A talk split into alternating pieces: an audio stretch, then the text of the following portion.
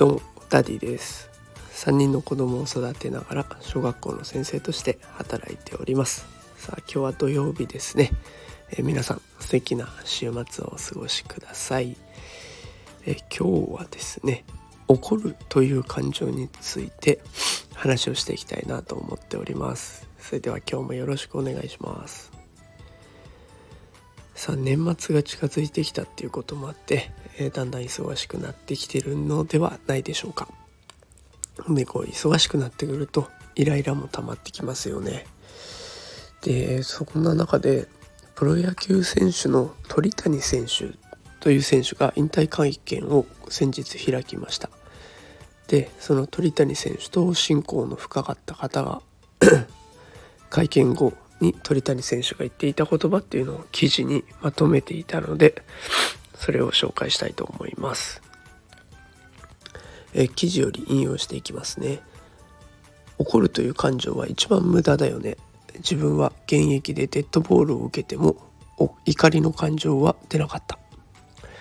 審判の判定も同じ。デッドボールとか判定によく怒る人がいるけどわからないな。それで何かが変わるわけでもないし。打てなかったうまくいかなかったプレーもそう怒って得することなんて何もないと思う。逆に損はあるけど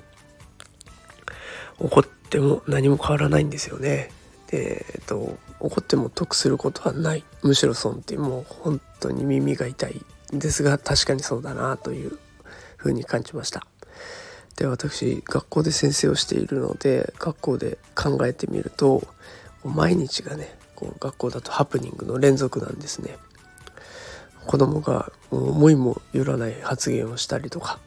突然子供が体調不良になったり子供同士が喧嘩したりとかこういろいろなハプニングに追われて追われてってなるとついね怒って解決したくなるっていう時もあります。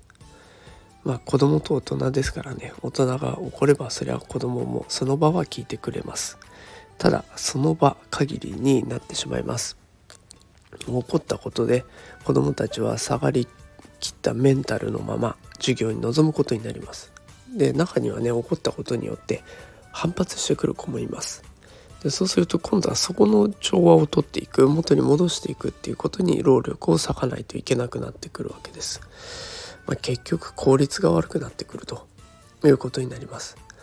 だから私はこう学校で子供たちと接している時は怒るのではなくて諭すっていうことに全力を注いでいます。諭すっていうとどういうふうにやっていくかっていうところなんですけれども、まあ、子供同士が喧嘩したっていうことを想定して言っていくとまずは子供と現状何があったのか確認していきます。でお互いの主張がありますのでそれを聞いてあげて認めてあげます。で悪かったところそれぞれが悪かったところがあるはずなのでそれを考えさせて、まあ、それを自覚できたっていうことを次に褒めてあげます。でお互い喧嘩したことで生まれてしまったデメリットもうお互いの負の感情を抱いてしまったとか時間が奪われてしまったとかいろんなことがありますのでそのことについて伝えてあげてで今後の行動これからどうしていくべきなのかっていうところを伝えてあげるでこんなことをしていくと子供はだんだんね怒っていた顔が少しずつ穏やかになっていて、まあ、今後明るい話をしてあげていくと子供の表情も穏やかになっていきます。でこれ時間はかかるんですけど、まあ、後々の、ね、配慮する労力っていうのを考えれば安いものかなというふうに感じています。えー、ですのでお子さん相手に何か怒るっていうよりもお子さん相手だったら諭すっていうところを大事にしていってあげたらいいのかなというふうに感じました。さあということで今日は怒るということについて発信をしてみました。怒ってもいいことはありません。怒るのではなくて子供相手だったら諭すという方法を使えば効率は良くなっていきます。